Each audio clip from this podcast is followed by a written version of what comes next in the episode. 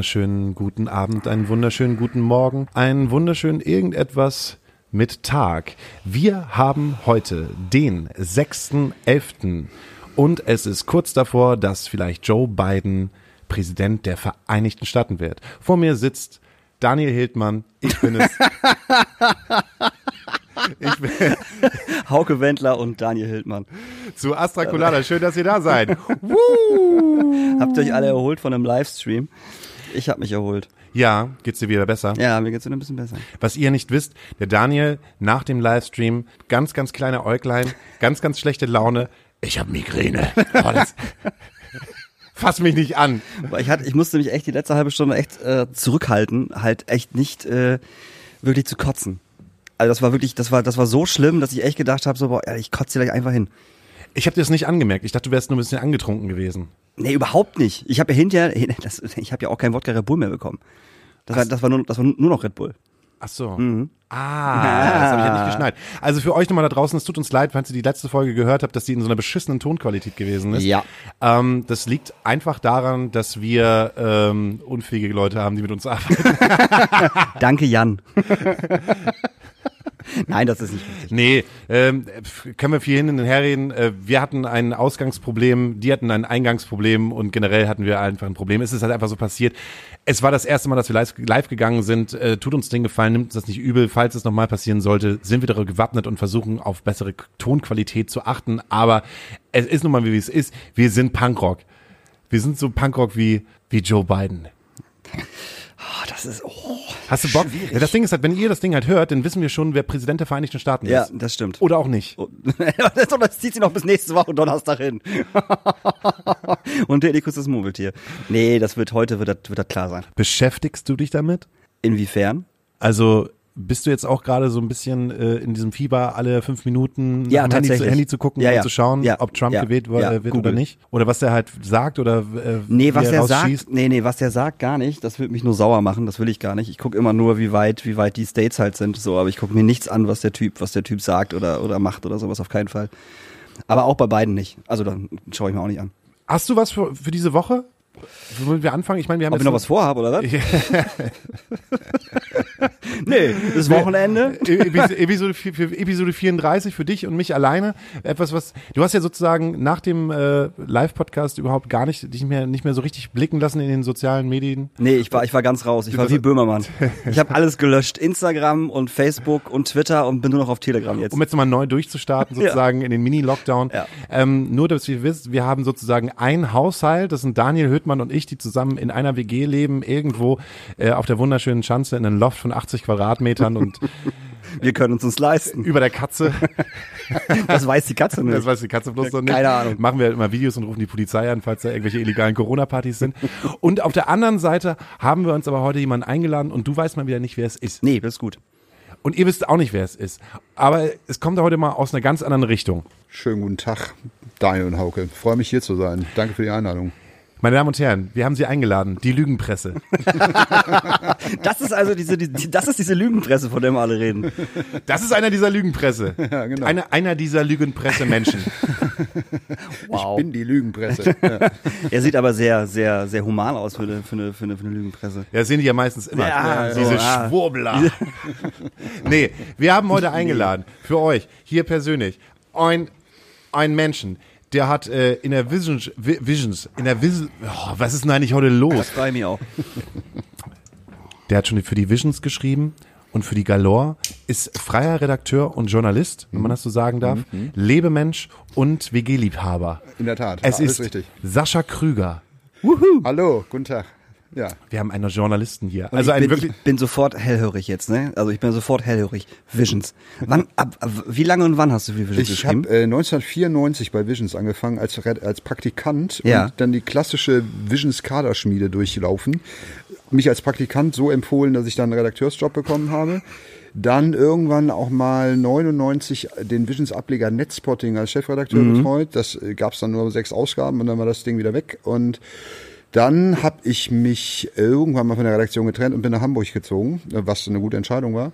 Und seitdem bin ich als freier Journalist jetzt seit 20 Jahren ähm, und äh, schreibe nach wie vor für Visions. Und dann kam Galore eben ab 2003 und das ist so das, worauf ich mich spezialisiert habe, sind so Interviews. Ähm, Okay. Das hat sich dann auch noch weiterentwickelt. Mittlerweile arbeite ich halt auch für eine Talkshow fürs Fernsehen.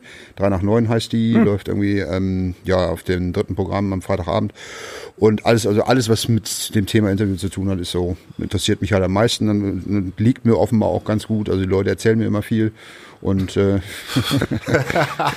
und von daher äh, habe ich, ja, und es macht mir auch Spaß einfach so, äh, interessante Menschen treffen und die ausfragen, weil ich bin halt neugierig auf Menschen und drum wohne ich, um das nochmal aufzugreifen, auch in WGs, ähm, weil ich das einfach so alleine wohnen, finde ich halt einfach lame und langweilig und ähm, mit fremden Menschen zusammenzuziehen und die kennenzulernen, sie auszubringen, bis ich äh, alles über sie weiß und dann weiterzuziehen, das ist so meins. Ja. Und wie so normal und einfach, einfach einmal abhauen. So, jetzt weiß ich alles von dir. Danke, tschüss. So, so WG-Vampir. Ja, echt. Ausgesaugt und dann liegen gelassen. Also ich weiß noch, also ich habe früher, also wirklich, ich hatte früher auch die Visions abonniert. Hatte ich die abonniert? Doch, ich hatte sie abonniert.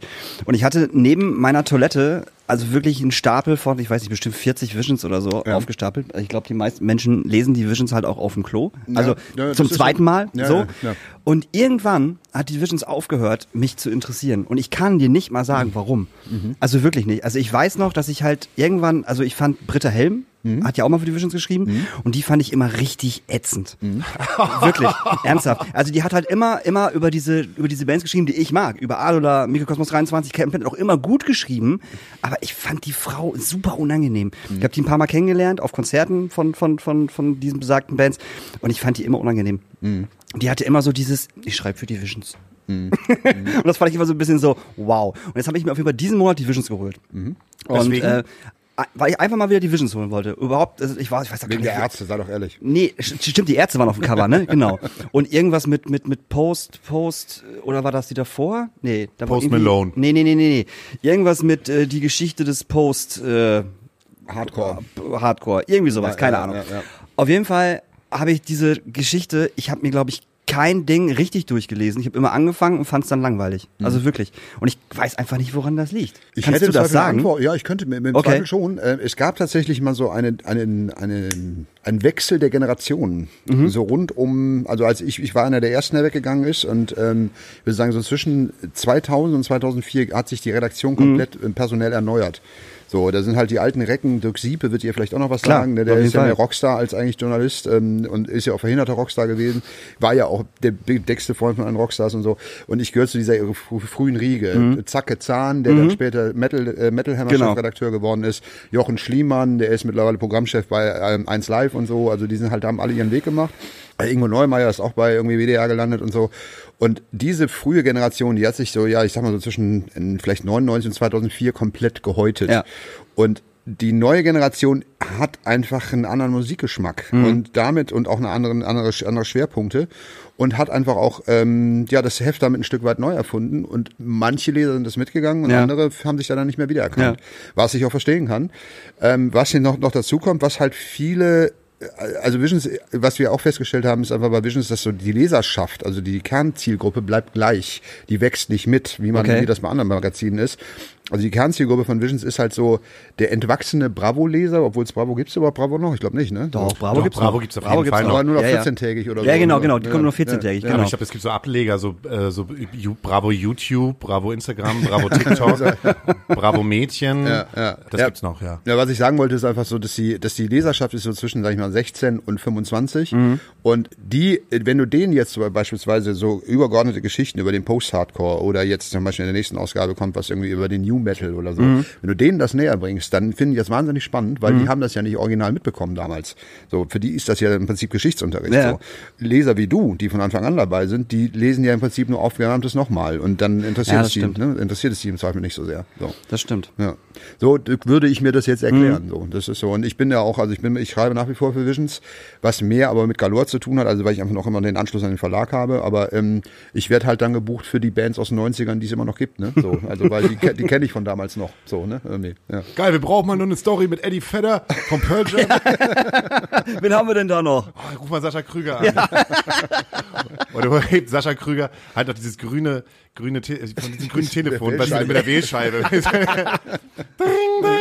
Oh, die Visions ruft an. Sascha Krüger.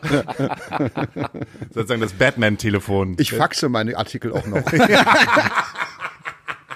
Hast du die Visions gelesen? Oder hast du überhaupt irgendeine Musikzeitschrift gelesen? Ja, äh, die Visions war zwischen 1999 bis 2007 meine Bibel. Okay. Muss ich ganz ehrlich gestehen. Also alle Namen, die gerade genannt wurden, waren halt so, ja, ja, ja, ja, ja. Und äh, habe ich sie weggeschlungen und dann ist irgendetwas passiert. Und das kann ich auch nicht sagen, was passiert ist. Vielleicht bin ich Wie selber. alt, wie alt warst du 2007? 2007 war ich, boah, warte, jetzt muss ich mal runterrechnen. Drei, fün, äh, 25, 26. Ein bisschen früh eigentlich, um Visions aufzuhören. denn Die meisten hören so mit 30 auf, tatsächlich dann. Dann- Das ist so, dann, dann ist, dann, entweder gehen sie dann zu, zum Rolling Stone oder sie hören auf, Musikmagazine zu lesen. Als ich, als, Ich zeig gerade auf, so wie ich, ja. Ja, ich, ich habe, ähm, ich bin nach Hamburg gezogen, muss ich ganz ehrlich gestehen. Und dann ähm, hat sich halt vieles geändert, vielleicht auch in meinem Musikgeschmack, aber ich bin ein Intro-Leser geworden, muss ich Ah, ganz ja. ehrlich gestehen. Das war ich Ähm, auch hab- eine ganze Zeit lang ich- tatsächlich. Ich habe, weil, weil irgendwie hat die Intro immer mit, mehr mit meinem Lifestyle zu tun gehabt, da ich aufgelegt habe und Mhm. auch viel im Molotow abhing. Und es kam mir halt so vor, als wenn die Visions sozusagen nicht mit meinem Leben mitgezogen hat. ja. Ähm, das hat sich irgendwie äh, im Sinne von ähm, die, die Bands, die halt ähm, ähm, die Plattentests gewonnen haben, waren so, ich habe reingehört und es war halt überhaupt nicht mehr meins und Sachen, die mich halt interessiert haben, äh, haben halt in der Visions nicht mehr stattgefunden und ähm, nur ein paar Sachen und manchmal habe ich mir, mir sie nebenbei noch gekauft, wenn mich halt ein Cover interessiert hat oder so, Ja. wenn halt irgendwie, keine Ahnung, Bericht über Tool, Deftones, Perfect Circle, Dredge, so etwas noch da war, aber so, weiß ich nicht, einfach so, so komischerweise irgendwie rausgewachsen. Und ich habe auch das Gefühl gehabt, dass man auch so gerade in der Zeit eine Zeit lang nicht wusste, ähm, wohin das eigentlich gerade geht. Weil auch so eine, es gab so einen Wechsel der Netzwerke von MySpace auf Facebook und auch einen, Wechsel der, der Medien. Also ähm, auf einmal von CD auf MP3, auf Download. Äh, ich kann mich auch noch auf so einen riesengroßen Napster ähm, an so einen Bitte riesengroßen Napster. Minidisc nicht vergessen. Ja, ja. Minidisc, ja, auch ja. noch da. So, ja, aber wohl, das war ein bisschen früher. Ja, stimmt. ähm, und ähm, das, das hat sich so angefühlt, als wenn da gerade jemand selber nicht weiß, wo es eigentlich hingehen soll. Und da waren auch so sozusagen das Portfolio der Sachen, die halt gerade über die gerade berichtet worden sind, so so wahnsinnig in jede Richtung, weil man geguckt hat, in welche Richtung gegen vielleicht auch unsere Leser halt irgendwie ja. gerade, kann ich mir vorstellen. Aber es ist einfach nur das. Aber so war die Intro nie, fand ich. Nee, die Intro war ganz klar, wir sind ein popkulturelles Und halt, halt auch arrogant, auf jeden Fall. Ich fand Die Intro fand ich nie arrogant. Doch, die Intro war auf Die jeden Specs Fall war arro- arrogant. Nee, die Intro war auch schon sehr arrogant auf jeden Fall. Aber auf eine coole Art. Das ist, das, das, über die Specs brauchen wir gar nicht reden. Aber die, die Intro war auf jeden Fall schon arrogant. Findest du, dass die Specs und die Intro arrogant gewesen sind? Ja. Das ist ja die- diese alte, diese alte, ähm, ähm, diese alte Beef, den es tatsächlich unter diesem Magazin Mhm. immer schon gab, dass ähm, man den Visions-Leuten nachsagt, ihr seid halt total konservativ und spießig und ähm, Intro und Specs sind halt die coolen, aber eben arrogant und ich fand, ich würde da noch einen Unterschied machen. Die Specs ist halt aufgrund ihrer langen Geschichte und aufgrund auch, sag ich mal, diesen, diesen Autorenlegenden, die da ja geschrieben haben, schon, haben die einfach so ein Selbst, Selbstverständnis, dass sie arrogant sein müssen. Und bei Intro hatte ich das Gefühl, die waren arrogant, weil sie sich erarbeitet haben. Visions war auch auf eine Weise arrogant, aber die haben halt die Art und Weise, wie sie sozusagen ihre Musik, Leidenschaft zur Musik kommuniziert haben, die setzte jetzt nicht in erster Instanz auf arrogant, aber sie waren arrogant zum Beispiel, was die Geschmackspolizei angeht. Also, Oh ja. ne, so, also das ist äh, so, ähm, und das ist betrifft ja auch die Leserschaft. Also das ist so, ich bin halt damals, als ich da noch Redakteur war, war ich der, da war Visions auch noch offener, da war ich halt zuständig für die Sachen, die eigentlich, also die heute in Visions überhaupt nicht mehr stattfinden, nämlich Elektronik und Hip-Hop. So, das waren so meine Schwerpunkte, weil ich mich dafür halt interessiert habe als einziger aus der Redaktion und deswegen habe ich darüber viel geschrieben und da gab es dann eben vier Seiten über Goldie und Rolly Size und ähm, so Sachen. Ich habe ein Sven Feld Interview für Visions gemacht, muss man sich mal vorstellen, ähm, dass das überhaupt mal ging und das wurde aber sozusagen auch als Kern dieser des Visions war ursprünglich mal die Musik, die nicht im Mainstream stattfindet. So. Mhm, genau. Das hat sich dann irgendwann dahin entwickelt, dass es die Musik ist, die sozusagen handgemacht ist und nicht im Mainstream stattfindet und äh, alles was mit was irgendwie sozusagen aus dem Computer kommt, ist jetzt auch sehr stark runtergebrochen, weil natürlich natürlich finden da auch irgendwie, gibt's da auch irgendwie auch Sachen, die irgendwie ne, so in der Grenze sind und in der Schnittmenge. Aber ich habe das, um mal ein Beispiel zu nennen, jetzt gerade festgestellt, es gibt eine Band, äh, eine deutsche namens Urlaub in Polen, mhm. die im Prinzip Visions ein bisschen mit entdeckt hat. Und die haben jetzt nach sieben Jahren äh, Pause ein neues Album gemacht, nee, nach neun Jahren Pause ein Was? neues Album gemacht. Ja, Echt? es kommt ein neues Urlaub in Polen Album. Geil. Oh, Ganz, geil. ganz großartig. Richtig gut. Und ich musste richtig kämpfen um eine Seite, weil das einfach heutzutage nicht mehr eigentlich Ja. Visions ist. Ne? So. Dabei ist, also wer sollte über eine neue Urlaub in Polen Platte berichten in Deutschland, wenn man sich den Musikmarkt noch, also den Musikmagazinmarkt noch anguckt, werden nicht Visions. Früher, also, ne, früher gab es noch Uncle Sallys oder so, Ja. die sind ja alle weg. So, also das kann ja nur Visions machen. Und die Redaktion heute, die hat einfach einen sehr klaren Rahmen definiert, was Visions ist und was nicht. Und was ich aber den Jungs und Mädels da nach wie vor zugutehalten muss, und das ist wiederum eine Qualität des Herausgebers, der hat immer die Leute rangeholt, also ich meine, wegen ich auch am Anfang Kaderschmiede, der findet Menschen, die, die brennen für Musik, die journalistisch im Zweifel noch keine Erfahrung haben, die sich aber sehr schnell beweisen und dann da halt irgendwie eine Chance kriegen. Bei mir war es nicht anders. Also ich bin ja auch ungelernte Kraft und habe da wirklich mich ausprobieren können und dann halt nach fünf Jahren Visions Redak- Redaktionsschaft hat man mir da die Chefredaktion für dieses Netzspot, für ein neu zu gründendes Magazin. Das ist normal, so holst du da halt einen, einen super Crack von außen, der schon Ja. irgendwie fünfmal Chefredakteur war. Und Lormann, hier der, Herausgeber, meinte zu mir, Digi, hast du Bock drauf? Ich trau dir das zu. Ich so, puh, du traust mir das zu, ich nicht, aber ja gut, dann machen wir mal. Ne? So, irgendwie. Ähm, und das ist das Schöne, dass man da, und da, also da sind Menschen, die haben die Leidenschaft für Musik und die Leidenschaft für Journalismus, äh, die, die Leidenschaft, das bringen die immer noch mit, auch wenn man sich natürlich darüber streiten kann, ob die äh, ja, ob, sie die, ob die Ausrichtung immer noch die ist, mit der man so konform geht. Also ich kenne mittlerweile auch vieles darin nicht mehr oder es interessiert mich auch nicht mehr, auch vieles nicht mehr. Da, ich denke mir oft, das hat vielleicht auch mit meinem Alter zu tun, weil wie gesagt, ich bin jetzt seit 26 Jahren dabei. Aber ja, äh, also um deine eigentliche Frage zu beantworten, ja, da war schon immer eine gewisse Arroganz und da war ja auch immer so dieses, dieses, es gab gerade zwischen Visions und Intro, wir waren letztlich, haben wir, es ist lustig, dass du das auch gesagt hast, ähm, weil es gibt, da war, wir haben im Prinzip dieselbe Leserschaft angesprochen. Die einen waren dann eben auch ein bisschen elektronischer interessiert oder so ein bisschen, bisschen hipper und die sind dann halt beim Intro gelandet und die anderen, das waren halt eher so die noch jungen Rolling Stone Leser und die haben dann halt irgendwie wie sich Visions gekauft ne, oder abonniert. Irgendwie. Das ist ganz geil, weil ich habe immer das Gefühl gehabt, dass teilweise halt auch ähm, Platten, die besprochen werden ähm, oder besprochen wurden, dass wenn sie in der Visions zum Beispiel ganz nach oben gepusht worden sind, dass sie halt in der Musikpresse, äh, Musikexpress irgendwie nur einen Stern oder einen halben Stern Ja, bekommen haben und hat mir das Gefühl gehabt, das macht ihr doch jetzt gerade nur, weil das irgendwie die Platte des Monats in der Visions ist.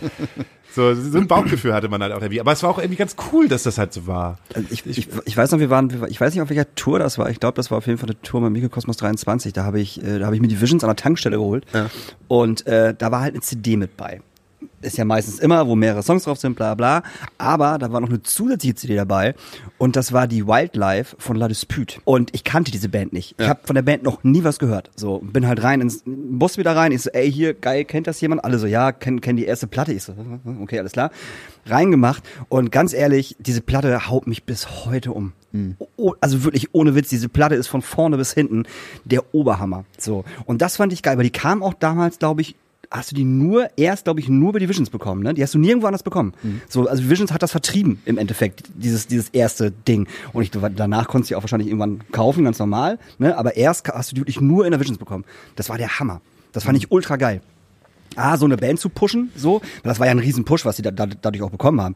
Und, äh, oh Gott, La Dispute. Ja, das muss ich eben, also der Claim von Visions, der stand ja auch lange, lange unter Visions, haben sie jetzt mal weggenommen, Musik aus Leidenschaft. Genau. Ne? Und das ist, das trifft schon zu. Ja. Das siehst du ja auch, wenn du ganz zurückgehst in meine Redakteurszeit, da gab's ja, da war, gab's eben auch die CD, die haben wir damals so etabliert. Und da hieß sie ja irgendwie äh, The New, äh, The Area. äh, nee, nee, Nee, das war das später. All Areas. Dann, All Areas. Ja, nee, äh, The New, The Unexpected and the, ähm, ich habe gerade den Namen vergessen. Also, Oh, oh, oh, da habe ich auch noch zwei Stück von zu Hause. Ja, das waren halt irgendwie dann zehn neue Songs, die irgendwie gerade veröffentlicht werden. Drei Demo-Bands, die wir halt gut fanden, was auch eine wahnsinnige Arbeit war. Sich, wir haben uns durch Tonnen von Demos gehört, um dann jeweils drei Bands rauszufiltern, wo wir sagten, die packen wir auf die CD. Und äh, The New, the, äh, ich weiß wirklich nicht mehr, wie es hieß. Und dann die Unexplored waren halt drei Klassiker, die der Visionsleser kennen sollte. Wo dann irgendwie so Gang of Four, weil wir äh, vor dem, äh, vor dem Podcast schon drüber sprachen, Gang of Four oder keine Ahnung, ganz frühe Chromax oder was auch immer, dass man dann so drei Bands Ja. irgendwie dem Visionsleser nochmal näher gebracht hat. Hier hör dir das nochmal an. Und auch da muss man sagen, also wir haben uns ja wirklich durch, wie gesagt, durch Berge von Demos gehört, aber wir haben ja auch ein paar Sachen entdeckt. Also ein paar Sachen sind ursprünglich tatsächlich zuerst auf der Visions CD gewesen. Das erfolgreichste, äh, der erfolgreichste Künstler ist vielleicht kein Aushängeschild, ist Ray Garvey. Der war mit Raymond tatsächlich zuerst auf der Visions CD. Ach Quatsch, das wirklich? war seine erste Veröffentlichung. Witzig. Aber da, da waren dann Emil Bulls, keine Ahnung, dann damals Liquido, das waren alles so Sachen, die sind tatsächlich zuerst auf der Visions CD gewesen. Wir, es wäre schön, wenn mir jetzt auch noch ein schönes Beispiel einfällt. Aber Kraftclub. nee, Nee. nee, Nee, auf keinen Fall. Nee, Kraftclub, nee, da, da gab's die CD in der Form auch schon nicht mehr, als Kraftclub kam. Also, das, war, das war noch früher. Ach so. Aber ich überlege mal. Wir finden keine mehr, aber du hast ja schon gerade was Gutes gesagt. Und zwar, ihr habt sie entdeckt. Und wir sind, glaube ich, in einem Zeitalter, wo man selber Entdecker sein kann für gar nicht mal so viel Geld. Weil wenn ich mich, wenn ich mir überlege, ich habe mit, weiß ich nicht, wann habe ich angefangen, CDs zu kaufen, weil die waren ja schon so wahnsinnig teuer, mit D-Mark, ne? Ey, ehrlich, 32 Mark Ne? waren halt 32 Mark. Ne? So, und wenn du halt irgendwie nur, keine Ahnung, 50 Mark Taschengeld bekommen hast, dann war halt eine CD eine Investition für einen ganzen Monat. Und dann musstest du halt überlegen, was du halt damit kaufst. Was soll ich mir kaufen? Das neue Limp Bizkit Album oder die, die erste Papa Roach Platte? Ja, ja, ja. So, dann gehst du halt einfach zu deinem, äh, zu deinem CD-Verkäufer hin und sagst ja, kannst ja mal reinhören. So, und dann hängst du halt wirklich auch mal zwei, drei Stunden im Plattenladen und hast halt einfach mal Platten gehört, um zu wissen, ob du dein Geld da investiert oder nicht. Das musst du ja heute sozusagen gar nicht mehr machen, weil du hast dann wieder deinen dein Streaming-Account, sagen wir Spotify oder Deezer. Äh, irgendjemand sagt so, ey, hast du schon den Song gehört? Äh, nö, noch nicht. Bam.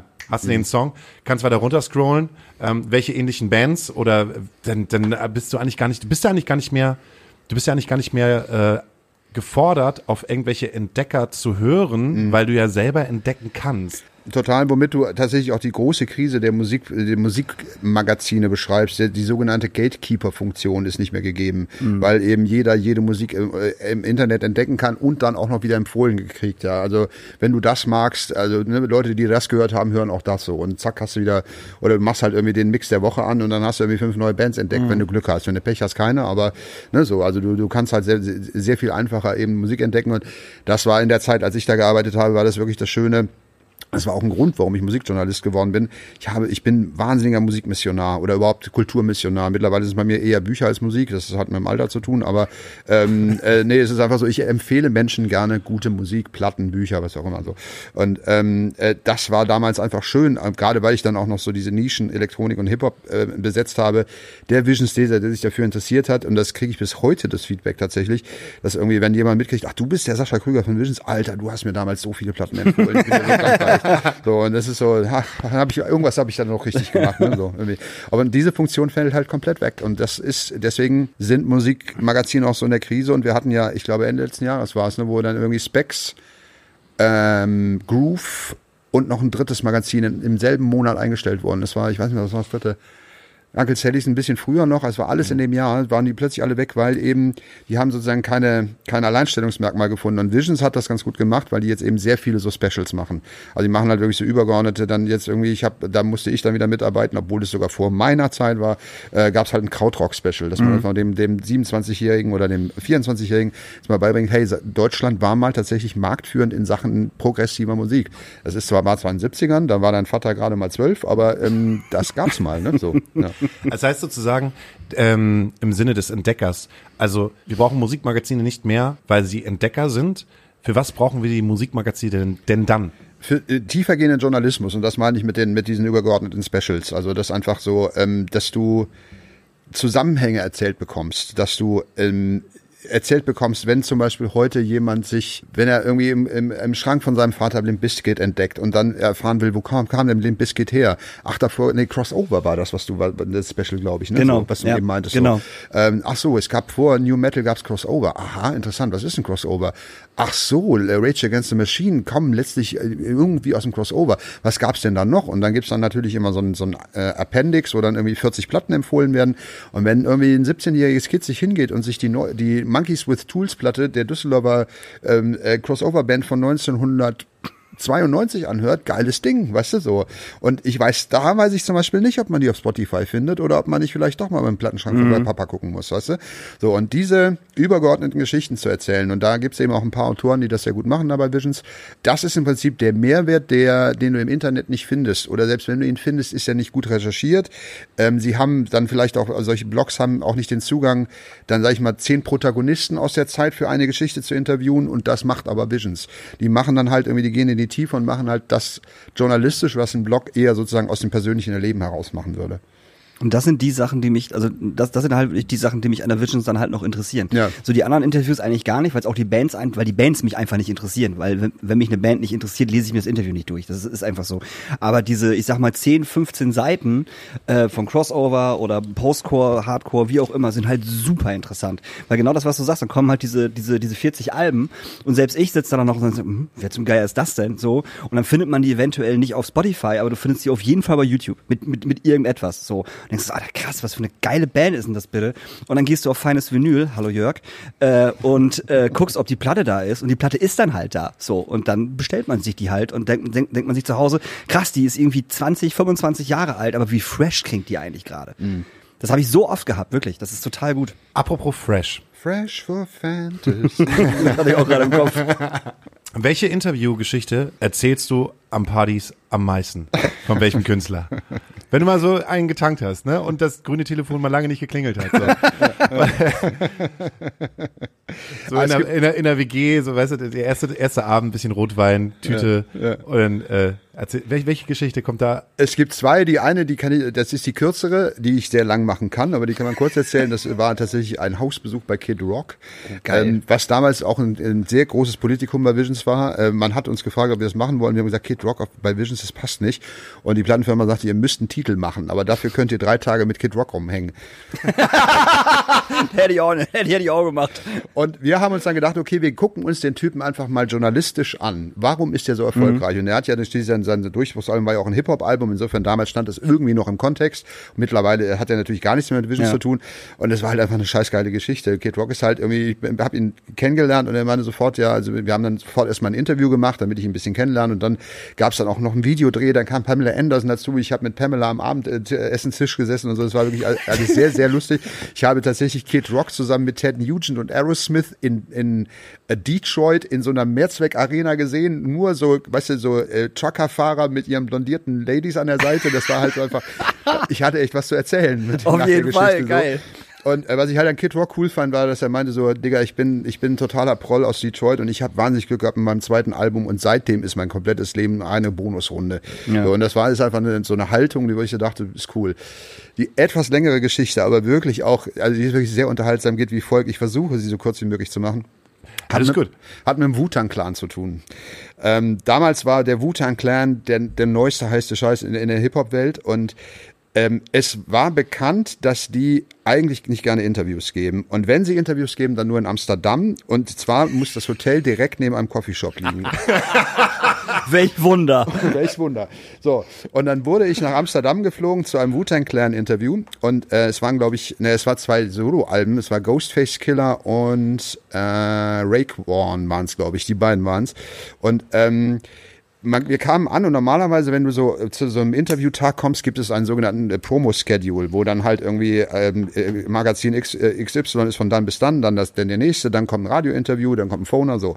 Und wir kamen an und die sagten schon, wir haben kein Schedule, weil den können wir mit den Jungs nicht machen. ähm, wir haben das folgendermaßen gelöst. Wir setzen euch in so eine Suite, da gibt's zu essen und zu trinken, alles, was ihr wollt. Wir möchten euch bitten, euch einfach dahin zu setzen und zu warten, bis wir euch abholen. Ist ein bisschen scheiße für euch, wissen wir. Wir machen, versuchen es so angenehm wie möglich für euch zu machen. und ähm, jedenfalls da, gab es da nicht nur zu essen und zu trinken, sondern auch so ein Silbertablett mit verdammt gutem Gras. Und ich weiß von mir, dass ich, wenn ich gekifft habe, vor allem wenn ich gutes Gas rauche, dass meine Englischqualitäten sehr nachlassen. Was dazu führte, dass ich den ganzen Tag vor diesem Tablett saß, ich so, nein, mach das nicht, nein, mach das nicht, nein, mach das nicht.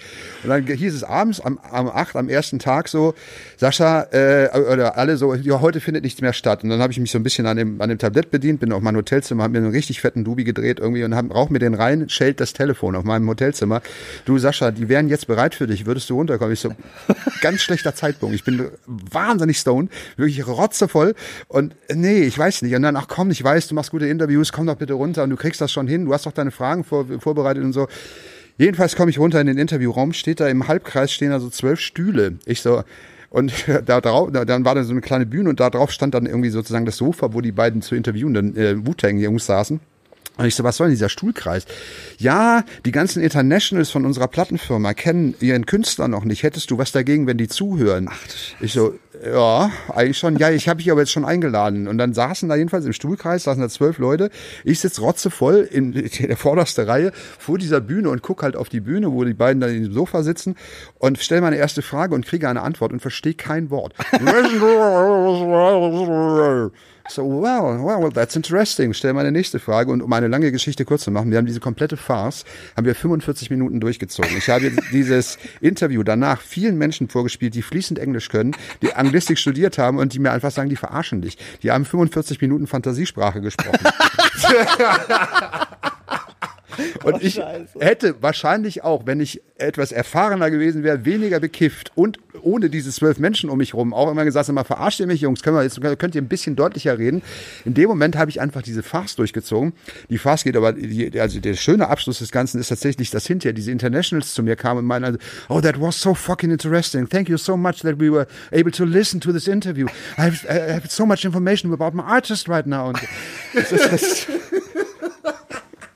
das ist etwas längere Geschichte, aber ich finde, die, die erzähle ich halt sehr gerne, weil das ist so, es war so, es zeigt die ganze Absurdität, die und wie viel Geld damals auch noch in der Musikbranche ich steckt. Ne? Sagen. Also ich meine, das war wirklich ein Luxushotel. Da waren halt irgendwie zwölf Journalisten. Drei Tage wurden die da eingepfercht. Mhm. Irgendwie dann irgendwie die, dann irgendwie noch das Gras besorgen und irgendwie diese Suite, wo wir da alle rumsaßen und so.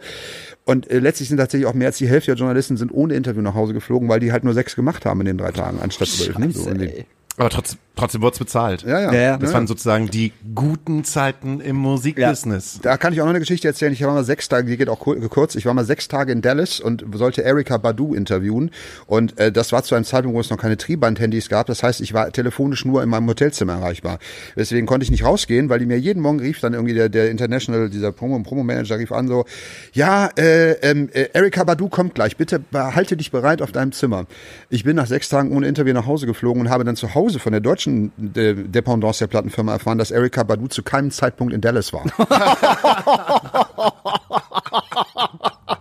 Alter, wow, wow. Von Dallas habe ich nur tatsächlich einmal die Hauptstraße gesehen und äh, irgendwann habe ich mir mal an einem Tag gesagt, ich kann nicht, ich kann, sie kann dieses Hotelzimmer nicht mehr sehen. Ich muss mal irgendwie in dieses Kennedy Museum. Da gibt's halt dieses, ne, da, da wo er da erschossen wurde, gibt's ein Kennedy Museum und ich so, das will ich mir angucken. Das ist das Einzige, was ich in sechs Tagen Dallas gesehen habe. Ich war noch nicht mal auf der South Fork Ranch. Da wäre ich gerne hingefahren damals als Dallas-Gucker, aber nein. Das klingt nach einer, auf jeden Fall einer Menge Abenteuer. Ja. Wenn wir äh, gerade über Abenteuer sprechen und du gerade über Pamela Anderson gesprochen hast, ist mir folgende Frage eingefallen, Daniel. kannst du, welches, an welches Poster eines sogenannten Playmates kannst du dich erinnern, was in deinem Zimmer hing, als du 15 warst? Hatte ich nicht. Hattest du auch nicht? Nein, hatte ich nicht. Ich hatte immer, also wirklich immer, immer Bandposter in meinem Zimmer. Natürlich ganz am Anfang, die ganz schlimmen. Also Bravo hatte damals ja so Starschnitte, ne? Weißt, weißt du was? Nee, du bist, du, du bist zu jung. Starschnitt war, ähm, es gab zwei, drei Teile in einer Ausgabe. Also von diesem mhm. Poster und das Poster war aber lebensgroß. Ich sag jetzt mal, ich hatte damals New Kids on the Block in meinem Zimmer hängen, kleben und da war halt ein riesengroßes, lebensechtes New Kids on the Block Poster. Und das gab's halt in jeder Ausgabe über, ich weiß nicht, über zwei Monate lang oder so. Und irgendwann hast du das gehabt und dann hast du das dann schön an die Wand gekleistert. Krass. Welches Poster hattest du in deinem Zimmer? Ich hatte Sophie Massot in meinem Zimmer. Ich, na, Laboum, ich bin halt die Genera Laboum-Generation und äh, Sophie Massot ist der, der, der feuchte Traum meiner, meiner Pubertät. Kurze Frage, ich bin nicht die Laboom-Generation. Was ist Laboom? Ah, ich kenne Laboom als, äh, als, äh, als Projekt von Jan Delay. Du hast den Film nicht gesehen? Ich habe Laboom nie gesehen. Alter. Oh, das solltest du aber mal nachholen. Ich bitte dich, guck dir bitte sofort Laboom an. Ja, die gibt's auf jeden Fall auf Amazon, kostet bestimmt was, aber scheiß drauf, bezahl die 2,99. Ja, ja. 80er Jahre? Ja, Ja. Frühe 80er Jahre, Mega. ähm, ähm, so, so Jugendliebe, Jugendliebe-Film. Also so, äh, ähm, heute würden wir es wahrscheinlich Romantic Comedy nennen. Ähm, aber ähm, wirklich mit, dem, mit dieser schönen Naivität der, der, der frühen 80er Jahre. Und Sophie Massot ist einfach, also wenn ich das jetzt als 50-Jähriger sage, ist das so ein bisschen, ne, ist das so ein Dad-Joke. Aber damals war sie ja, war, war sie ja mein, war, ne, wir waren ja ein Alter. Und sie war, das war schon Sophie Massot. Ach, mein Gott, war ich verliebt, ja, ja. Schau es dir an. Also La Boom, die Fehde ist wirklich, ist Ja. wirklich mega. Also es, Spar dir die Fortsetzung, aber schau, Ja, dir, schau, Fall. schau, schau Ja, dir ja. das Original an. Ja, ja. Okay, alles klar. Also ich hatte bei mir Cradle of Filth in einem großen Poster, wo äh, habe ich auch eine Zeit lang gehört. Cradle of? Filth. Cradle of Filth. Ah, okay. Hattest du, hattest du auch so eine Death Metal Phase? Ich Das bin ist, mit der auch, das ist kein Playmate. Also würde ich zumindest jetzt mal Nee, aber da, da lag auf jeden Fall äh, ein jungfräulich geopfertes äh, Mädchen auf, auf einem Altar Ja, ja. mit fünf Typen äh, mit weißem Gesicht. Ich fand das als 14-, 15-Jähriger ganz cool, aber ich kann jetzt nachvollziehen, warum meine Eltern immer so gedacht haben, hm, weil das Ganze eher aussieht wie aus einem X-Hamster-Porno, als dass es, dass es was mit Musik zu tun hat. ähm, ich würde jetzt mal eine kleine Pause veranschlagen, wenn es Okay, okay Baby. ist. Äh, das heißt, äh, wir können äh, Songs auf unsere Playlist packen. Und ähm, witzigerweise kam der Song gerade, als ich dir beim, beim, beim Reden zugehört habe. Ich finde es immer so schön, wenn man halt über gute Geschichten aus der alten Zeit spricht. Ähm, und zwar von Pixies wünsche ich mir Caribou. Uh, Was ein wunderschöner Song. das ja. stimmt. Und ganz bei dir. Das ist mein Musikwunsch für unsere Playlist Nachtasyl Asta Colada. Dann gehe ich jetzt mal komplett in die andere Richtung. Ähm, ich wünsche mir, ich wünsche mir gleich mehrere Songs auf jeden Fall. Ich wünsche mir von Kravel einmal Kotzen bitte und dann von Kravel Altlastenasyl. Kravel, klingt nach einer neuen Band. Nee, nee, schon älter auf jeden Fall. Willst du was darüber reden oder lassen wir die Zuschauer Hörer Äh, es, ist, es ist eine, eine, eine deutsche Band, ähm, drei Leute nur, also ganz normal Schlagzeug, Bass, Gitarre, ein Gesang. Und äh, frag mich jetzt bitte nicht, wie lange es diese Band schon gibt, aber die machen halt so Deutsch. Punk ist auch kacke, das kann man halt auch nicht sagen. Hört da einfach mal selber rein. Er hat eine sehr geile Stimme, wie ich finde. Man muss drauf stehen, aber es ist geil. Ist das gerade ein Bewerbungsgespräch für den Musikjournalismus, das du gerade machst? Nee, nee. Deshalb haben wir auf der anderen Seite den Sashi. Ich würde mir, ähm, einfach weil ich von Ihnen ein T-Shirt heute trage, einen Nada-Surf-Song wünschen. Ähm, und weil ich finde, das kann die Welt gerade ganz gut gebrauchen, wünsche ich mir Always Love. Ja, sehr schön. Und dann hören wir uns nach dem kleinen Einspieler voller Liebe. Wieder. Du, Sascha, moin. Hier ist die Redaktion. Wir hätten da mal eine Idee. Deutschland 96. Die alten Crossover-Helden. Sandra Nasic im Gespräch mit dir und Henning Wieland. Hast du Bock vielleicht da drauf? Gegebenenfalls könntest du aber auch die neue Platte von Chumbawamba besprechen. Du meld dich. Ciao. Willkommen zurück. Wir haben immer noch zu Gast Sascha Krüger, Vollkommen richtig. Mensch des Journalismus. Der brennt mir die ganze Zeit so eine Frage auf den Lippen. Wie kreiert man eigentlich einen Hype?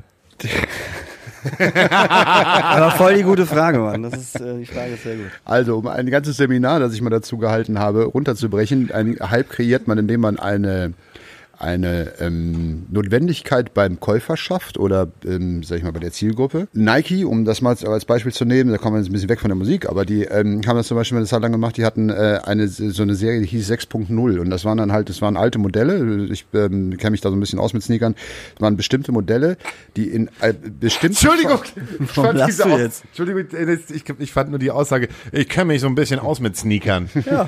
Fand ich halt einfach gerade so ein bisschen äh, Masimoto. Ja, alter Hip-Hopper.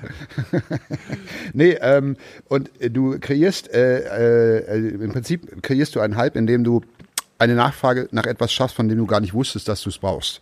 So, und ähm, um und da ist natürlich viel Geld im Spiel, um weil du vorhin sagtest, also wir schon über die Musikmagazine sprachen, da, ich habe damals ein Beispiel genannt, äh, als ich dieses Seminar geführt habe, da hatten tatsächlich im selben Monat hatten Intro, äh, Rolling Stone, Musikexpress und Visions dieselbe Band auf dem Cover und zwar The Hives. Warum hatten wir alle The Hives auf dem Cover? Weil die Plattenfirma wahnsinnig viel Geld in die Hand genommen hat und halt durchgebucht hat, drei, vier, äh, drei äh, vierfarbige, ganzseitige Anzeigen für die nächsten drei Ausgaben.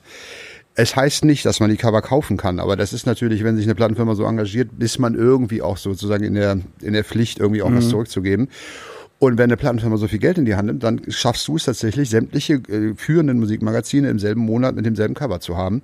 Und damit, der Leser denkt dann nur, okay, das ist wohl die Band der Stunde. Wenn der Rolling Stone und Visions und Musikexpress und Intro die Band auf das Cover nehmen, dann muss ich wohl die Hives hören. Das, so kreierst du dann einen Hype.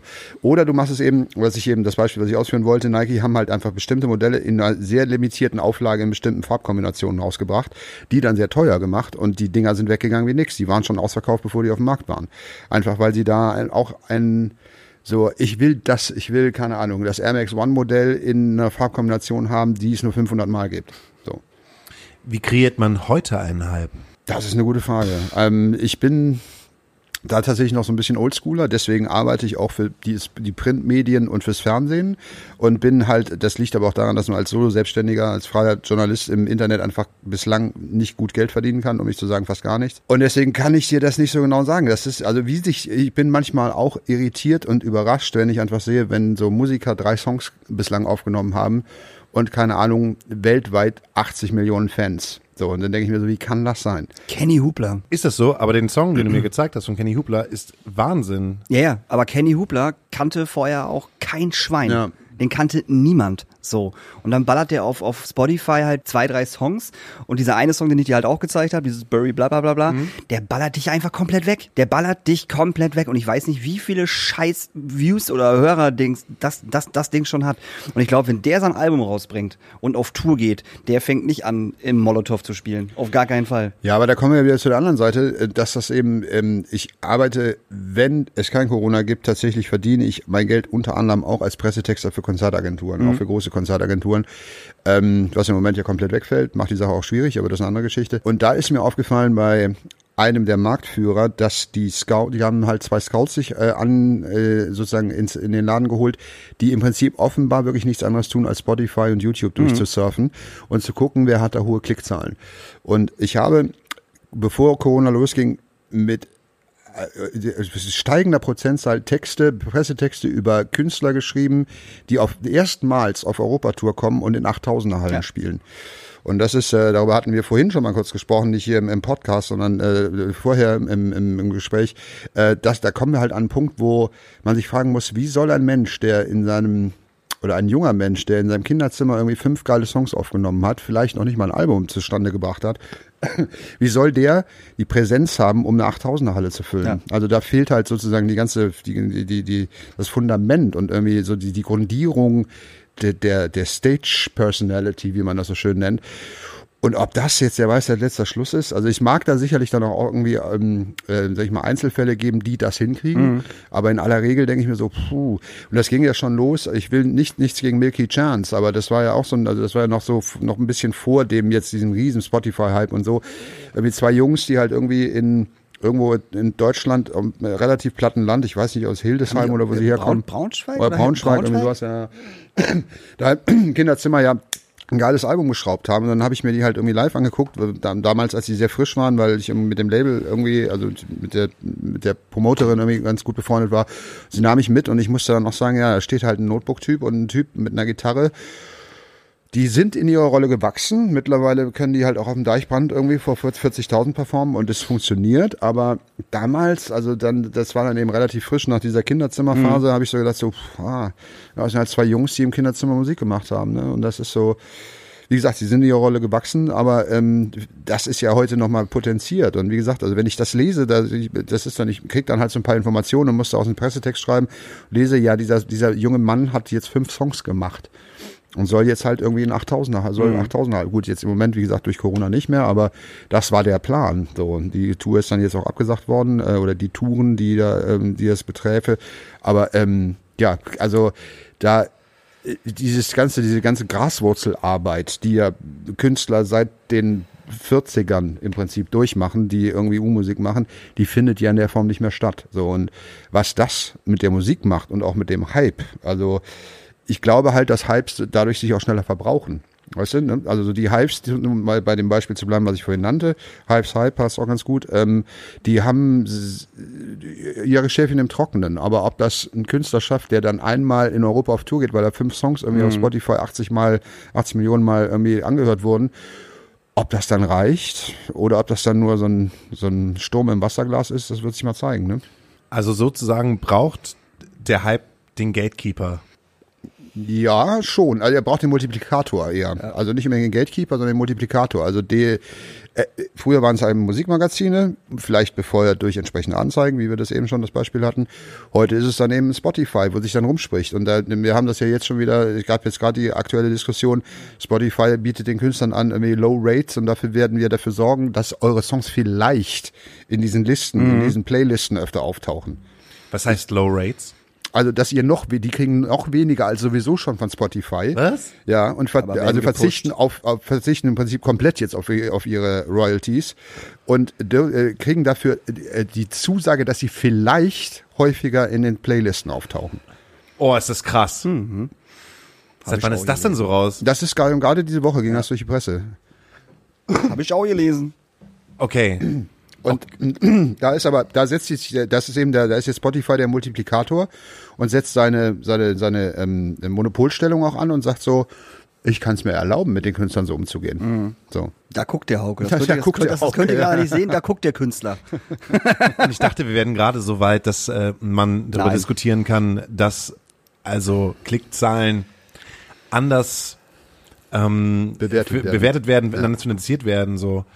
Weil ich meine, eine Million Streams sind, glaube ich, grob geschätzt 3600 Euro. Ja, irgendwie sowas, ja. ja. Eine Million Streams. So. Und dann denke ich mir halt, alter Schwede, ey. Also auch alleine eine Million Streams zu erreichen für eine kleine Band, die zum Beispiel in der Astra-Stube spielt, das ist- das ist halt, Brauchst du nicht drüber reden. dann Das ist nicht ja drüber Quatsch. reden. Das ist halt so, so äh, 100er Kapazität sind so, du bist da bei 50 bis 100.000. So, aber das ist einfach noch, wer, wer, wer denkt sich halt eigentlich gerade so, ähm, ja, kö- können wir machen. Ich meine, so eine Albumproduktion kostet ja auch im Prinzip gar nichts. Also ist, ist ja ist ja im Prinzip für low, ist ja absoluter Bullshit. Ne? Ich meine, wenn du halt ein vernünftiges Album aufnehmen willst, ähm, mit einer coolen Qualität, ähm, äh, so dass der Hörer sagt so, oh, da hat sich aber jemand Mühe gegeben, zahlst du halt locker fünf Entschuldigung. das so- Themawechsel, 15 bis 20.000 Euro, oh, das nervt mich halt so an. Wir werden nie, ich werde niemals mit Musik mein Geld verdienen. Aber so, nee, aber ich, ich entschuldige, wenn ich da alles anhacke. Ähm, ähm, äh, es gibt, das Schöne ist ja, jeder Trend erzeugt einen Gegentrend. Und ähm, ich, ich ähm, kann an der Stelle sozusagen ähm, die, äh, das Ganze nochmal ein bisschen anders darstellen. Ich stimme dir zu, das kostet Geld. Aber genau aus diesem Grund habe ich in der Zeit wo, von Corona, wo ich jetzt als freier Journalist weniger zu, zu tun habe, habe ich mich mit noch einem Autor, einem Fotografen, einem Layouter und so einem Typen, der eben so Organisationen zusammen macht, irgendwie zusammengesetzt und haben uns überlegt, wir wollen mal ein Buch machen, auf das wir Bock haben. Und haben uns letztlich als Thema ausgesucht, wir besuchen Tonstudios. Und zwar genau mit diesem Hintergedanken. Heutzutage kann jeder seine Musik zu Hause aufnehmen, auf, dem- auf dem Rechner. Wer ist so bescheuert und bindet sich halt noch so ein kostspieliges Hobby ans Bein und hat, ein- betreibt ein Tonstudio? Am besten auch noch so eins, wo man nur analog aufnimmt und so. Und äh, wollten die Geschichten dieser Menschen erzählen. Und Abgesehen davon, dass das schöne Geschichten sind, die wir in diesem Buch Soundlotsen, um den- die Werbung kurz zu machen, ähm, äh, die wir da äh, äh, ausgefunden haben, ist das Schöne, ist die schöne Erfahrung, die wir gemacht haben, dass viele dieser Studios mittlerweile wieder besser gebucht sind, weil diese Verödung auch der Klangästhetik, die dadurch entsteht, dass alle nur noch die gleichen Plugins benutzen, um ihre Musik zu produzieren, führt dazu, dass Musiker, die halt wirklich mit dem Herzblut dabei sind, mit der Leidenschaft dabei sind, dass die sagen, nee, ich will kein Plugin benutzen, ich möchte keine Bassdrum aus dem Computer, sondern ich möchte ein Schlagzeug. Und dass die dann eben tatsächlich sparen, sparen und dann eben ins Studio gehen. Und diese Studios, es gibt ja zum Beispiel ein Studio hier in Hamburg, die Yeah Yeah Yeah Studios, die nehmen nur Sound im 60er-Jahres-Sound auf. Und der hat mir, der, Richie hat mir erzählt, dass er bis eigentlich Herbst nächsten Jahres mehr oder weniger ausgebucht ist. voll schön. Ja, also Voll das gut. zeigt eben, und das, er sagt, er hat echt Durststrecken gehabt, das zeigt eben, dass offenbar dieser Trend, über den wir ja gerade sprachen, der wirklich besorgniserregend ist und auch, da gab es ja dieses Interview mit diesem CEO von, von Spotify, der sagt, ja, da müssen die Künstler halt mehr Songs aufnehmen. Ja, so. genau, das war auch sehr gut. Ich weiß gar nicht, was ihr habt. Ja, ihr nimm doch mehr Songs auf. Verstehe ich gar nicht. Ja, genau, einfach. ein Album im Jahr reicht halt nicht, müsst halt fünf machen, ne, ihr Schweine, so irgendwie. ja, und äh, dass, dass das eben aber auch eben so ein Gegentrend erzeugt, dass irgendwie Musik wieder einen Wert hat und eine Qualität hat und dass man das auch hört und dass eben Leute dann auch bereit sind, dafür Geld auszugeben. So, das sieht man wiederum. Ein guter Freund von mir ist hier bei Michelle Records irgendwie äh, gehört, zu- also ihm gehört ein Teil von Michelle Records, das ist ein Plattenladen und der hat mir erzählt vor, ich glaube, es war vor drei Jahren, dass sie tatsächlich das umsatzstärkste Jahr seit 2000 hatten. Ne? So, das ist ja, Weil Vinyl wieder angesagt ist. weil Vinyl wieder angesagt ist, ja. Du musst ja mal gucken, wer alles auf Vinyl macht. Das ist ja, also selbst, ich sag mal, die großen Ja. deutschen äh, äh, Pop-Rockstars bringen ihre Alben auf Vinyl raus. So, was ich total äh, abgefahren finde. So, Ja. ich meine, selbst Eloy de Jong, wo ich Merch für verkauft habe, der große Schlagerstar, hat halt seine Platte auf Vinyl rausgebracht. Und ich fand das mega. Habe ich ihm auch gesagt, so, wie cool ist es bitte, dass du deine Platte auf Vinyl rausbringst? So. Und er so, Alter, ich stehe auf Vinyl, ich habe zu Hause fast nur Vinyl, ich finde das geil, darum musste mein Album auf Vinyl rauskommen. Fand ich total geil. Der hat so gut wie nichts verkauft, ne? Ist klar, weil die alle, alle die CDs gekauft haben. Ich habe pro Abend vielleicht so eine, vielleicht mal zwei Vinyls verkauft. Wir hatten auch nicht viele, aber die waren hinterher weg. Und das fand ich cool. Und ich habe jeden abgefeiert, äh, der halt eine Vinyl gekauft hat. Fand ich total geil. So eine Vinyl ist ja auch eher so, dass du sie auf jeden Fall nicht auf dem Flohmarkt verkaufst oder die halt dann äh, vor deiner Haustür ins Bermuda-Dreieck stellst. Ja, ja. So eine Vinyl bleibt halt einfach meistens immer bei, bei einem. Auf jeden Ich- Fall. Deshalb machen wir unsere Alben halt auch, ähm, auch auf Vinyl, obwohl wir halt nicht so die Abnehmer der, Ja, ja. der Vinylgeschichte haben. mhm, Aber absolut. ich mich über jeden einzelnen freue, der sich halt eine Vinyl oder eine Box, äh, eine Box halt holt. Aber was wir, äh, wo wir, wo wir gerade beim Hype waren, erinnerst du dich noch an, äh, an die Arctic Monkeys? Ja, MySpace. MySpace. MySpace. Das war ja auch ein richtiger Hype. Also das war ja so, also für mich war das so der Ursprung des Musikhypes, mal abgesehen von den Beatles und so, ne? Aber ähm, und daraufhin habe ich, wo die dann nach Deutschland gekommen sind, ich weiß nicht, wo ich sie gesehen habe. Ich glaube, ich war, es war in Münster. Habe ich die halt live gesehen. Und äh, die sind auf die Bühne gekommen und haben keine Stunde gezockt, weil so viel hatten sie auch einfach noch gar nicht. Aber die haben mich weggeballert. Also wirklich, die, die, die, die, die hatten eine Live-Performance, das war absoluter Wahnsinn, wirklich. Und dann, dein Beispiel gerade, äh, Milky Chance, habe ich auf dem Dockville gesehen, auf der großen Bühne, ich weiß nicht, vor vier, fünf Jahren oder vielleicht noch länger her. Das war das langweiligste Konzert, auf dem ich jemals gewesen bin. Wirklich. Da stehen zwei Typen und spielen halt die Songs runter. Und A hat sich jeder Song gleich angehört. Jeder wahrscheinlich wegen diesen Keyboard- und Sample-Bums, was, was da halt mit drin war. Das war echt das langweiligste Konzert meines Lebens. Wirklich. Ich habe mich noch nie so gelangweilt bei, bei Musik. Das ist also wirklich, dass du da stehst und denkst so, das braucht kein Mensch. Siehst du, und das so. ist die Version, wo ich sage, sie sind reingewachsen. Ja, ja, also, ja. Du kannst dir ja, vorstellen, ja. wie es ja, vorher war. Ja. Das war, das war unfassbar. Also wirklich. Ich stand da und habe gedacht, das, das kann nicht deren Ernst sein. Also wirklich nicht. Also es kann nicht sein, dass die da oben stehen und die haben um 20 Uhr gespielt oder irgendwas. Die waren halt Co-Headliner. Ich so, warum? Hm. Aus welchem Grund? Hab, hab ich nicht verstanden. Den lustigsten Hype, finde ich, den ich mitbekommen habe, war der 1000 Roboter-Hype. Kennst du dich noch an den 1000 Oh, Roboter-Hype? erinnern? bitte. Aber das war kein richtiger Hype. Doch, das war voll der Hype. Na komm. das 1000 war- Roboter fand ich. Fandst du, dass es ein Hype war? Doch, auf jeden Fall. Wie hieß nochmal die von Allein Allein? Die, das fand ich halt. Polarkreis, die waren, das war ein 18, Hype. 18. Das war ein Hype. Polarkreis 18, ja, auf jeden Fall. Das war ein richtiger Hype. Ja, definitiv. auch, ne, so, weil ja Also auch alle dachten, das ist extrem. jetzt hier die, neue, die Das neue deutsche, so durch deutsche die Schule Decke. und so. Und dann ging's nicht durch die Decke. aber 1000 Roboter ist halt aber auch so eine Band. Ähm, ich fand die immer scheiße. Also live wie auf Platte, hat mich nie gekickt, hat mich habe ich habe ich nie verstanden.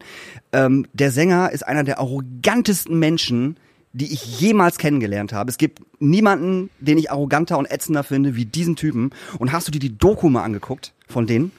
Die haben, die haben, die haben ja so eine, so eine Tour-Doku rausgebracht. Utopia, oh, weiß ich nicht, irgendwas mit Utopia. Wenn du dir das anguckst, möchtest du diesen, diese Band einfach stundenlang schlagen, wirklich.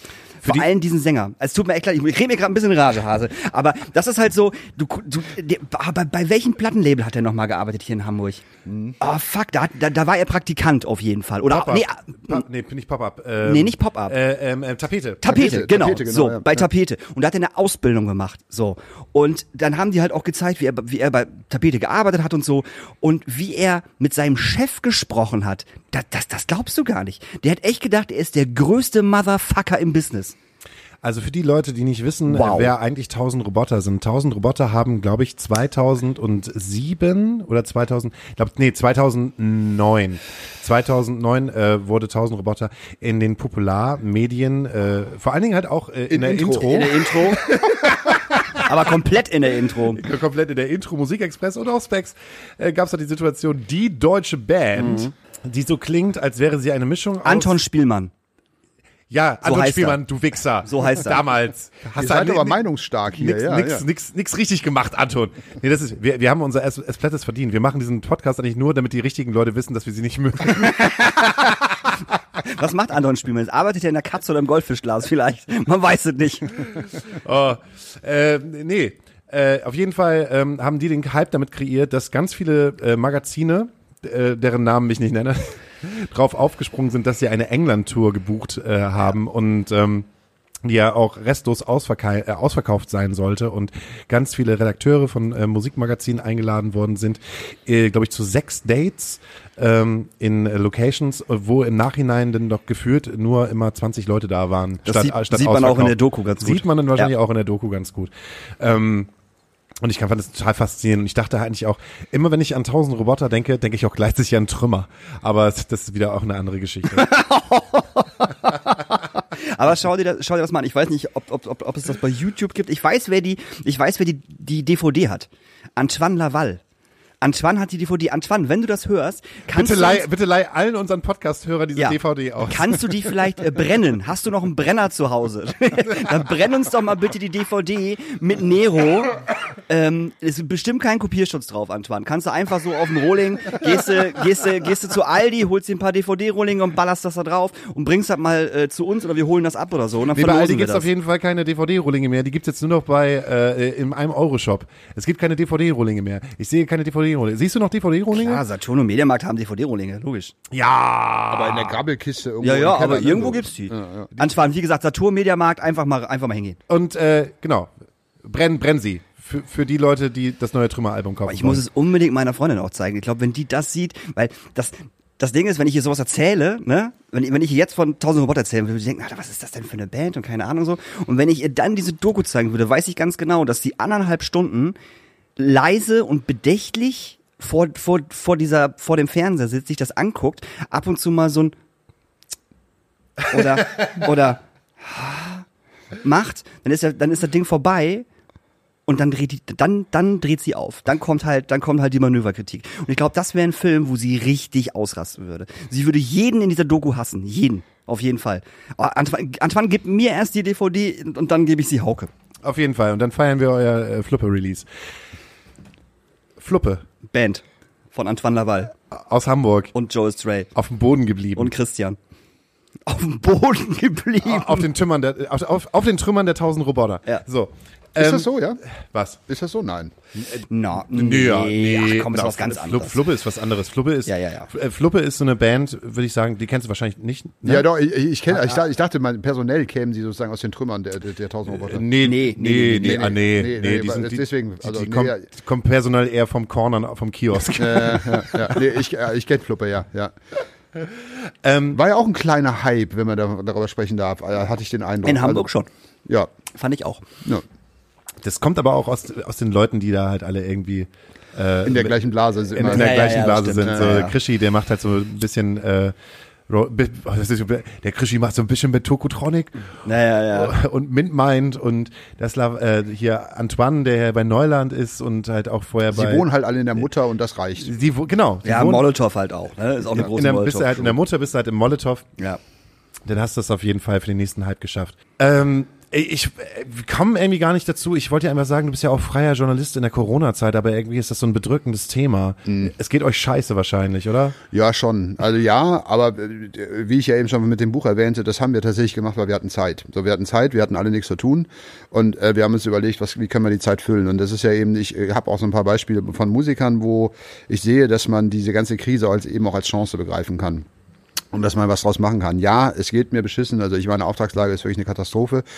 Hat damit zu tun, dass, wie gesagt, ähm, Presse, äh, Pressetexte für Konzertagenturen fällt sowieso schon mal flach. Ähm, dann ist es so, dass sie natürlich die Magazine, die machen dünnere Ausgaben, wenn sie nicht vielleicht sogar mit Ausgaben aussetzen, weil sie keine Interviews kriegen äh, und dann sowieso das Heft nicht füllen können.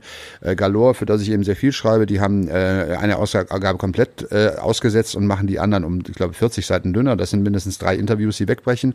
Äh, die Magazine machen generell viel mehr In-house. Dann mein Job bei 3 nach 9, das ist halt öffentlich-rechtliches. Da ist es so, dass äh, sämtliche Freelancer sind im Prinzip auf on hold, weil äh, wegen der Ansteckungsgefahr haben wir keinen Zugang zum Sender. Das heißt also, ich kann zwar zuarbeiten, aber ich kann nicht bei der, bei der Produktion der Sendung Ja. mitarbeiten, weil die da einfach das Infektionsrisiko minimieren wollen. Das alles summiert sich halt zu einer beschissenen Auftragslage und dann kann man natürlich den Kopf in den Sand stecken oder irgendwie einen Zettel bei Aldi aushängen, dass man irgendwie Nachhilfe gibt oder man überlegt sich, was mache ich so. Und wir haben dann halt zum Beispiel dieses Soundlotsen-Buch gemacht, und haben uns gesagt, ja, wir, ne, das, wir nutzen die Zeit einfach und äh, wir haben Freizeit und wir wollen guten Journalismus machen. Wir müssen es dann halt erstmal selbst finanzieren. Das war natürlich in der Corona-Zeit jetzt auch nicht unbedingt so, dass du sagst, oh, ich habe jetzt mal eben 6.000 Euro für Druckkosten übrig, aber das machst du dann halt mal. Und toi toi toi, obwohl es so ein Freakbuch geworden ist, ähm, ist es so, dass wir jetzt äh, schon seit um, zwei Monaten, glaube ich, über ein Break-Even sind und damit anfangen, Geld zu verdienen. Oh, Ach schön. Quatsch, Ne, echt? ne, Super. Ja, das ist also das, was sich herausgestellt hat, das ist offenbar ein sehr schönes Geschenk. Also wir kriegen sehr viel Feedback, dass Leute, die sagen irgendwie, ich habe einen Onkel, Opa, äh, Schwiegervater, was auch immer, der war früher Musiker und interessiert Ja, sich für Studios, ne, so Ja. und das wird sehr viel verschenkt. Und wir hoffen jetzt aufs Weihnachtsgeschäft natürlich nochmal. Irgendwie jetzt haben wir gerade, da, da kann ich kann ich unserem Fotografen auf, auf die Schulter klopfen. Wir haben einen Fotopreis gewonnen, den deutschen Fotopreis tatsächlich mit dem Buch. Was? Äh, also das ist ist auch ein wahnsinnig guter Fotograf. Ja, und du also. kommst halt immer in so einen Nebensatz. Also, Aber wir haben im Übrigen Bambi gewonnen, weil. Ne, ja, ja, ist aber ey. okay. Lass uns noch ein bisschen über die alte Zeit reden damals. Als noch ein Kilo Gras vor mir lag. Wo kann man, wo kann man das Buch denn kaufen? Äh, hier in Hamburg äh, tatsächlich so in allen guten Buch, also Sauter und Lackmann, Kohn, Okay, cool. Doberneck und so, also die guten Buchhandlungen. Ja. Ansonsten kann man es über diese Seite soundlotsen.de kann man das bestellen. Das verlinken wir auf jeden Fall. Ja, das packen wir auf jeden Fall in die Story. Ja. ja. Geil. Ja, und das ist natürlich, das passt jetzt, also jetzt gerade mit dem Fotopreis und Beginn zum Weihnachtsgeschäft irgendwie. Ich äh, drehe auch gerade an der Mopo rum, dass sie nochmal eine Seite macht, dass man irgendwie nochmal so ein bisschen eben auch da wieder einen Multiplikator hat und so. Ja, ja.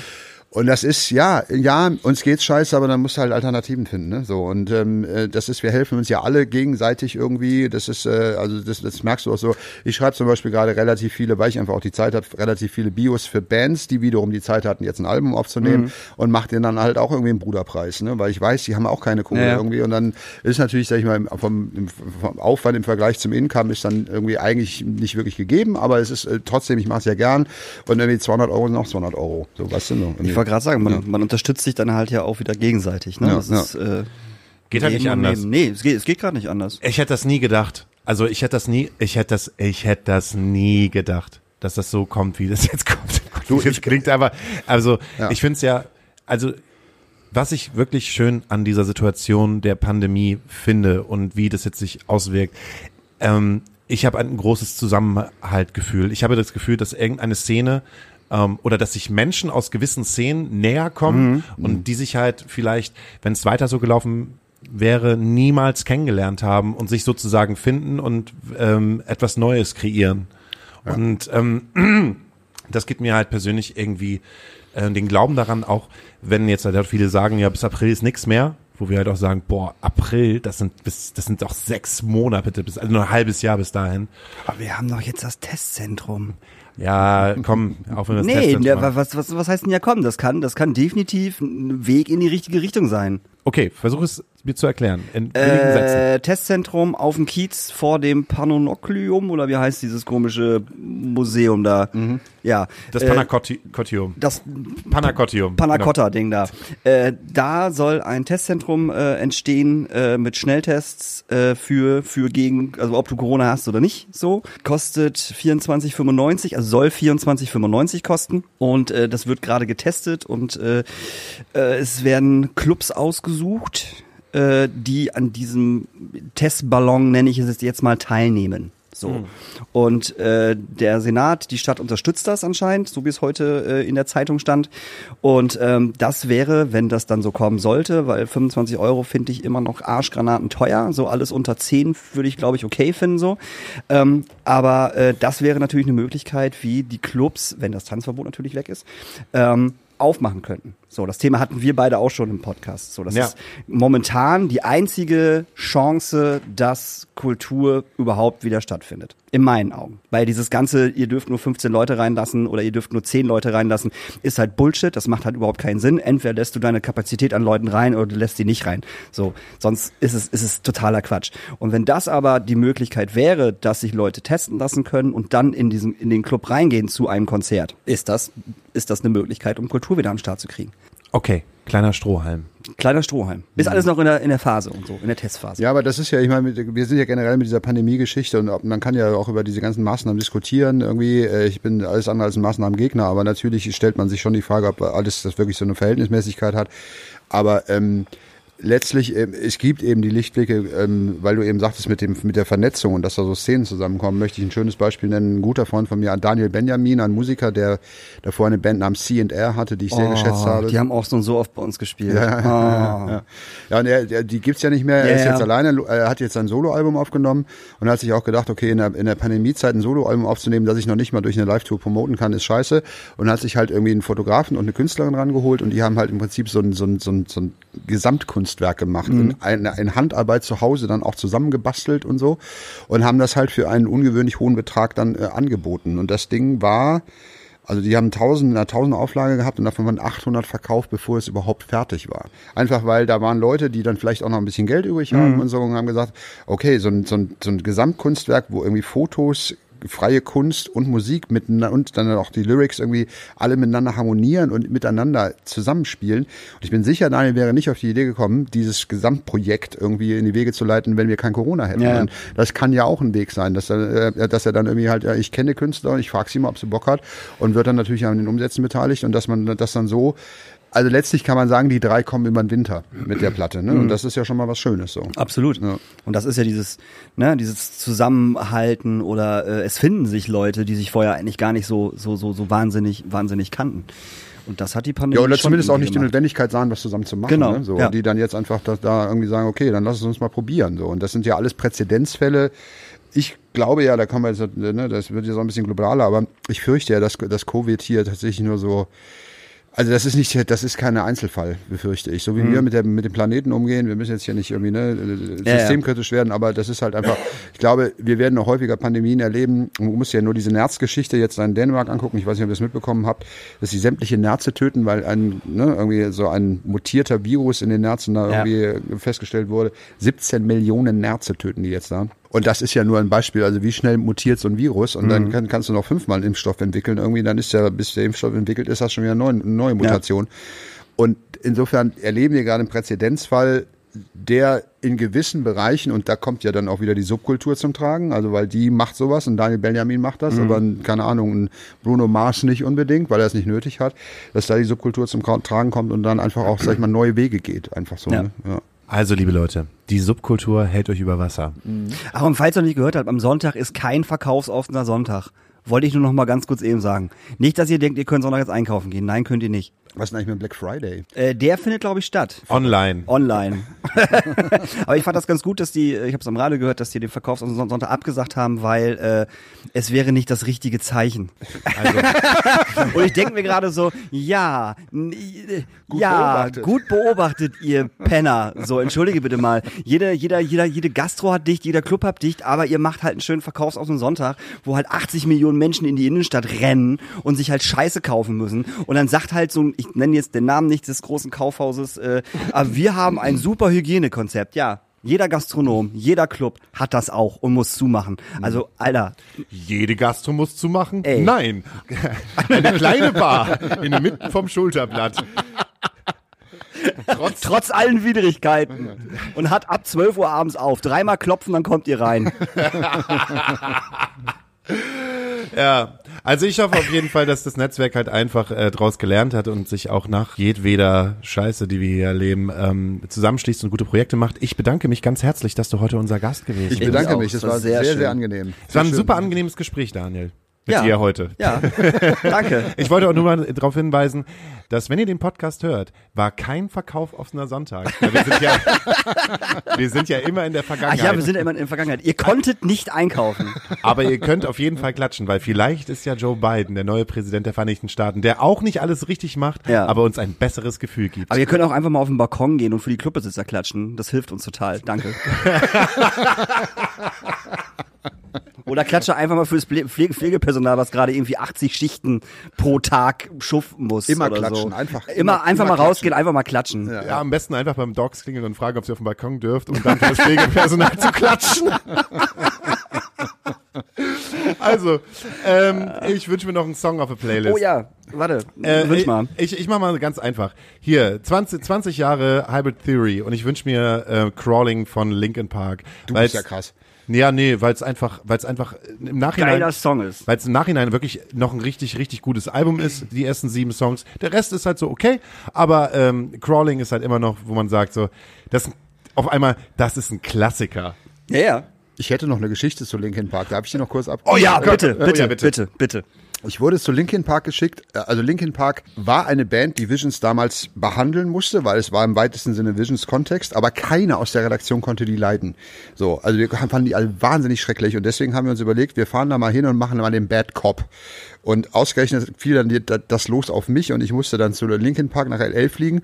Und ich bin eigentlich ein sehr freundlicher Journalist und ich mag es irgendwie interessierte Fragen zu stellen. Und da hatten wir vorher uns wirklich ein Fragenkonzept überlegt, das bot sich auch an, das war das zweite Album. Und da gab es ja dann noch damals die Diskussion darum, dass viele Songs auf dem zweiten Album genauso klingen wie auf dem ersten und dass es dann einfach wirklich nur so Soundunterschiede sind.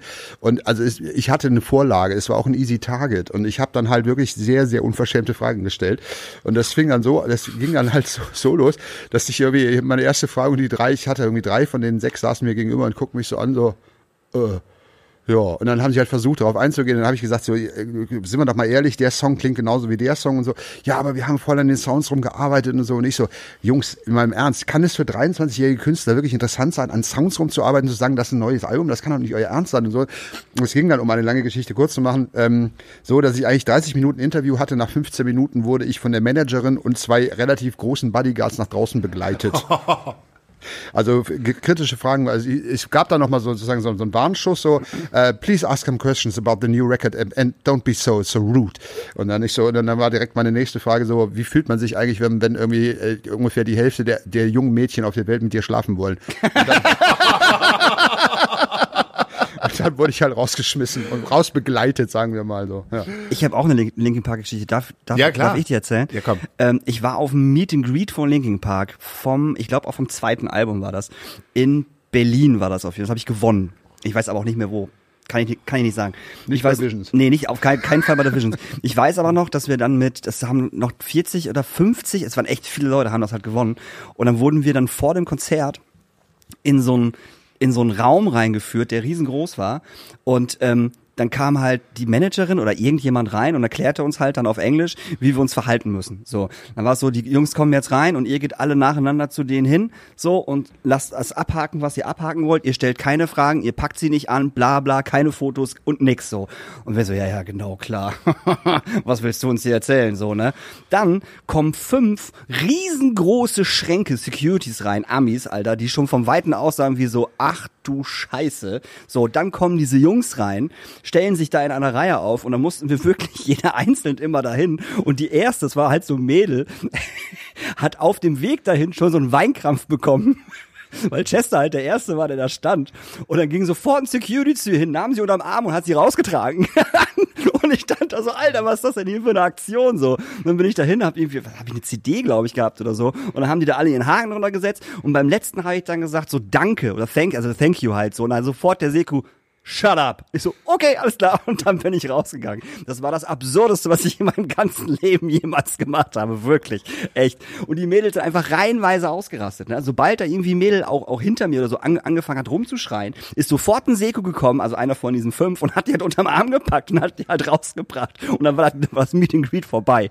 Das war unfucking fassbar, wirklich. Tja, und die Deftones kommen halt einfach so äh, im Saturn und lassen sich äh, äh, einfach nichts anmerken und man kann sich eine Platte unterschreiben lassen und deshalb packe ich nochmal auf die Liste, äh, weil auch 20 Jahre White Pony gibt's äh, die ähm, Kommt wieder raus, ne? Als, als Reissue jetzt. Ja, ja, mit, Ja. mit Remixen. Alter. Remixen. Habe ich gerade für Visions besprochen. Vier LPs, glaube ja. ich, oder so, ne? Wahnsinn, Ja, ja. Äh, das, äh, der, der Remix von äh, Knife Party äh, ist der Hast du, Wahnsinn. kann man die schon irgendwo hören? ja, auf Spotify. Ist, Ach, hör auf. Es ist der Remix von Knife Party drauf. Geil. Ähm, und dann äh, merkst du halt auch, wie Songwriting funktioniert, weil, weil du hörst diesen Song nicht an, dass der 20 Jahre alt Auf ist. keinen Fall. Finde ich wahnsinnig gut. Also halt auch nochmal Knife Party im Remix von der äh, Black Stallion von Deftones. Voll gut. Und ich wünsche mir, ähm, jetzt kommt, jetzt, also, ne, ähm, von Captain Planet einmal Baumhaus. Dann wünsche ich mir von Captain Planet Wahlbaby.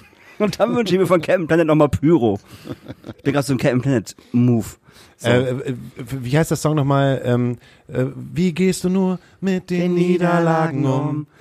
Wo üben die, die immer siegen? Das ist auf der letzten Platte drauf. Ich kann dir Die aber nicht vorletzte sagen. Platte. Auf der Treibeis? Ja. Ja? Ja, pack Okay. ich, den, den packe ich auch mal drauf. Viermal, viermal, viermal, Viermal Captain, Captain Planet, und äh, Deftones und äh, Linkin Park und jetzt kommt Sascha Krüger mit seinen ausgewählten Musikhits, die dafür sorgen, dass ihr sie entdeckt. Da wünsche ich mir tatsächlich einen Song von meiner absoluten deutschen Lieblingsband, die leider schon lange verblichen ist, von Sumtree. Ach so, Von- Sumtree. Wa- wa- Wen wolltest du sagen? Nee, ich dachte gerade, du sagst, sagst jetzt Zump. Klaus Grabke. Nee, aber Sumtree ist auch super. Äh, nee, dann hätte ich Trieb gesagt, wenn. Erinnert ihr euch noch an Trieb? Trieb, Alter. Krass. Wow, oh mein Gott. Ja. Gibt's die auf Spotify? Nein, Wenn ich sie auf Spotify gibt, gibt's die? Hast du? Keine Ahnung, keine Ahnung. Guck mal bitte, ob du Trieb auf Spotify findest und pack mal einen Song von denen drauf. Und, wenn wir schon dabei sind, von Mr. Ed Jumps the Gun. Packst du auch noch was drauf? Hey, now you're a Rockstar. Nein. Nee, dieses Hey, Hoha, Hey, Hi oder so hieß das, der Hit von denen. Keine Ahnung. Den packst du bitte auch noch mit drauf. Und, und von H-Blocks, von H-Blocks packst du bitte, das meine ich jetzt wirklich ernst, weil das ist ein ultra geiles Album. Das, also das Album Time to Move finde ich immer noch geil. Packst du bitte Rising High drauf, Alter. Geiler Song. Ich bin für Hands and Arrows von äh, Sum- Sumtree für ein bisschen Niveau hier. Und Ja, dann, ja. das ist auch gut. Ja. Mr. Ed Jumps the Gun, Alter.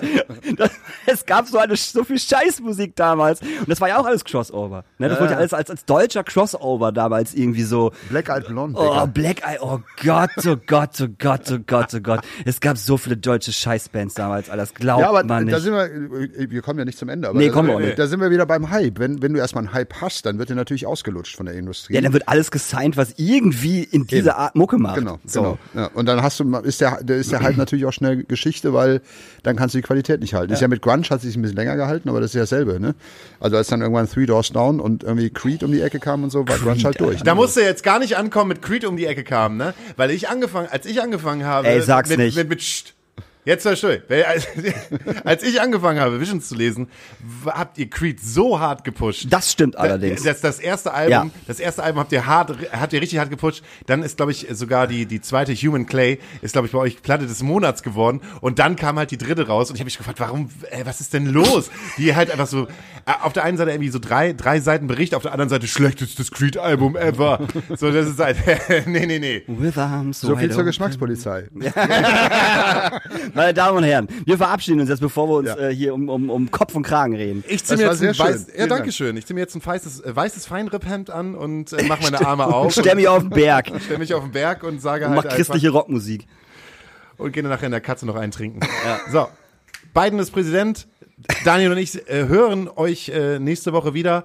Äh, bei Sascha Krüger sage ich einfach nur, das Buch heißt Soundlotsen. und äh, wird äh, im Instagram-Link gefeatured. Und äh, wenn ihr was Tolles zu Weihnachten haben wollt oder jemandem etwas schenken wollt, dann kauft euch dieses Buch. Es ist auf jeden Fall gut angelegt.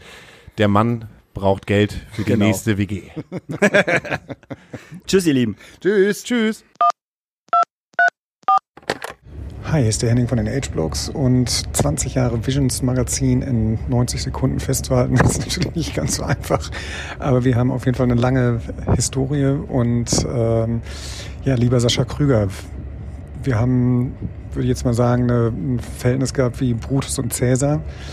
Und ähm, trotzdem habe ich immer das Gefühl gehabt, dass du journalistisch auf dem richtigen Punkt halt eben gewesen bist und äh, dafür bin ich dir dankbar. Und ähm, schick einfach ganz, ganz liebe Grüße raus.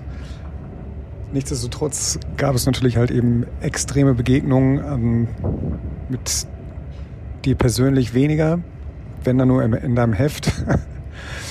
Aber äh, mit Michael Lohrmann und Falk Albrecht, der äh, mich damals in meiner WG besucht hat, ein legendäres Essen, worüber er hinterher ganz, ganz ausführlich gelästert hat. Bleibt mir auf jeden Fall ewig in Erinnerung. Also insofern schicke ich ganz liebe Grüße trotzdem raus und ähm, ja, sei die Liebe mit euch.